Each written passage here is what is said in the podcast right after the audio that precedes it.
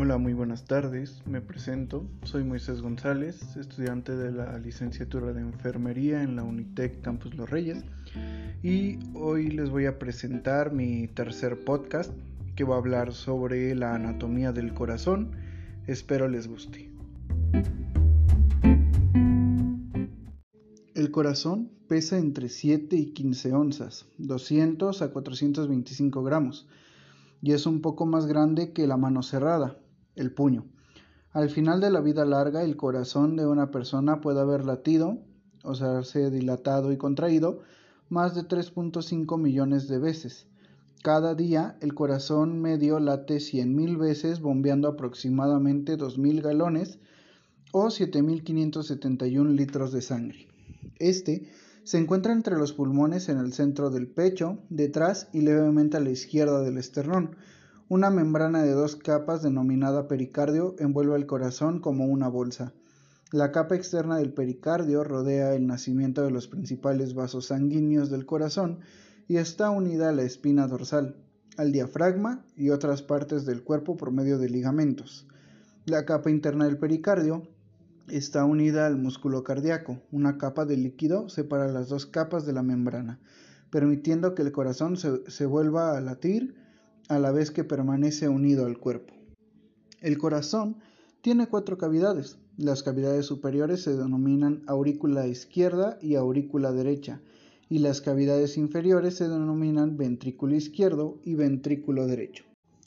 Una pared muscular denominada tabique separa las aurículas izquierda y derecha y los ventrículos izquierdo y derecho. El ventrículo izquierdo es la cavidad más grande y fuerte del corazón, las paredes del ventrículo izquierdo tienen un grosor de solo media pulgada, poco más de un centímetro, pero tienen la fuerza suficiente para impeler la sangre a través de la válvula aórtica hacia el resto del cuerpo. Ahora les hablaré un poco sobre las válvulas cardíacas. Estas controlan el flujo de la sangre por el corazón y son cuatro. La válvula tricúspide controla el flujo sanguíneo entre la aurícula derecha y el ventrículo derecho. La segunda es la válvula pulmonar, Controla el flujo sanguíneo del ventrículo derecho a las arterias pulmonares, las cuales transportan la sangre a los pulmones para oxigenarla. La tercera es la válvula mitral, que permite que la sangre rica en oxígeno proveniente de los pulmones pase a la aurícula izquierda y al ventrículo izquierdo.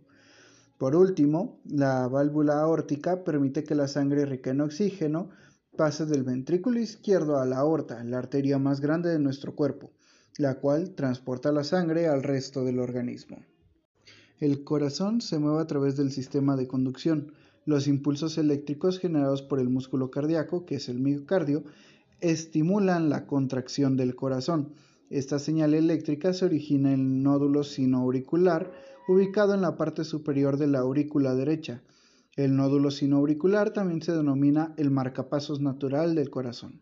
Los impulsos eléctricos de este marcapasos se propagan por las fibras musculares de las aurículas y ventrículos, estimulando su contracción. Aunque el nódulo sinoauricular también envía impulsos eléctricos a una velocidad determinada, como la frecuencia cardíaca podría variar según las demandas físicas o el nivel de estrés debido a los factores hormonales. El corazón y el aparato circulatorio componen el aparato cardiovascular. El corazón actúa como una bomba que impulsa la sangre hacia los órganos, tejidos y células del organismo. La sangre suministra el oxígeno y nutrientes a cada célula y recoge el dióxido de carbono y sustancias de desecho producidas por estas células. La sangre es transportada desde el corazón al resto del cuerpo por medio de una red compleja de arterias, arteriolas y capilares que regresan al corazón por las vénulas y venas. La aurícula derecha forma el borde lateral derecho del corazón, situándose detrás, encima a la derecha del ventrículo derecho y por delante y a la derecha de la aurícula izquierda. Es una cavidad de paredes delgadas, cámara de llegada de la sangre venosa de la circulación mayor a través de las venas cava superior e inferior.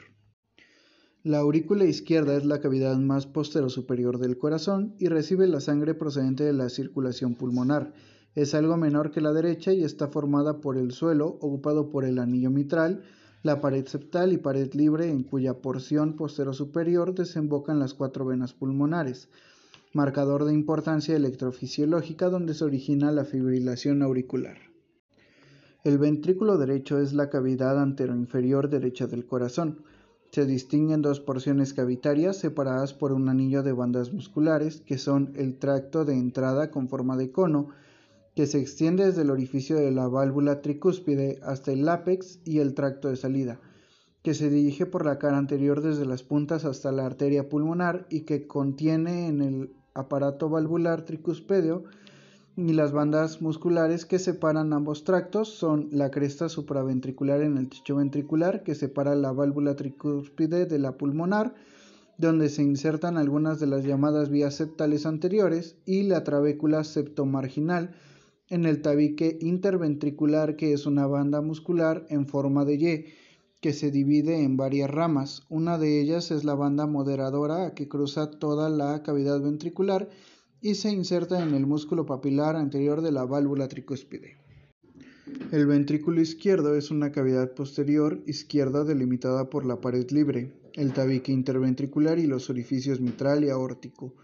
Morfológicamente se distingue del ventrículo derecho por su mayor tamaño, su musculatura más hipertrófica y no poseer trabéculas musculares que lo subdividan, aunque existe un tracto de entrada desde el anillo mitral hasta el ápex delimitado por la parte inferolateral de la pared libre y otro de salida, desde el ápex hasta el anillo aórtico y delimitado por la parte anterior de la pared libre. La unión de las aurículas y los ventrículos es el área de máximo interés para la electrofisiología. El surco auriculoventricular es el marcador anatómico externo y se corresponde internamente con el esqueleto fibroso del corazón y los planos de las válvulas auriculoventriculares y aórtica. Las arterias coronarias se encargan de la irrigación del miocardio y su, y su conocimiento es imprescindible para el diagnóstico y tratamiento de la cardiopatía isquémica. Tienen su origen en la raíz aórtica por encima de los senos del bálsaba y discurren por la superficie del pericardio hasta hacerse finalmente intramiocardíacas. Estas se dividen en dos, en la arteria coronaria derecha que se subdivide en ramas secundarias, descendente posterior y posterolaterales que irriga el ventrículo derecho y la cara inferior y posterolateral de menor o mayor medida el ventrículo izquierdo y la arteria coronaria izquierda que posee un tronco común y se divide en dos grandes ramas, la arteria descendente anterior que irriga la cara anterior del ventrículo izquierdo y la arteria circunfleja que irriga la cara posterolateral e inferior del ventrículo izquierdo mediante un sistema arterial y venoso. El corazón está inervado por nervios del sistema simpático procedentes de la cadena simpática cervical a la altura de los ganglios cervicales tercero y cuarto y por el sistema parasimpático que llega a través de las ramas cardíacas del nervio vago. Las contracciones auricular y ventricular del corazón deben producirse en una secuencia específica y con un intervalo apropiado para que el trabajo de bombeo sea lo más eficaz posible. Esta coordinación se logra por el sistema de conducción del corazón que es capaz de iniciar y transmitir impulsos eléctricos que controlan esta actividad. El haz de His es una estructura constituida por células automáticas capaces de estimular a ritmo más lento cuanto más distal, el haz de His se divide a su vez en dos ramas, derecha e izquierda.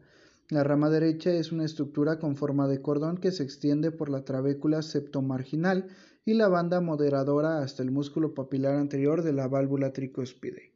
La rama izquierda de His se extiende en forma de abanico por los ventrículos izquierdos, originando tres fascículos, anterior, medio y posterior. Las ramas derecha e izquierda posterior y media están irrigadas por la arteria coronaria derecha e izquierda, mientras que la rama izquierda anterior solo por la coronaria izquierda. El sistema de Purkinje está constituida por miocitos especializados aislados por una vaina fibrosa del resto del músculo cardíaco no especializado y de conducción más lenta, distribuyendo el estímulo por ambos ventrículos para que estos se despolaricen y se produzca la contracción ventricular. La excitabilidad celular es la capacidad que tienen todas las células cardíacas de responder ante estímulos de suficiente intensidad de tipo eléctrico, químico o mecánico, alterando de forma transitoria la reacción intra o extracelular de cargas eléctricas. El registro de esta actividad eléctrica transitoria se denomina potencial de acción.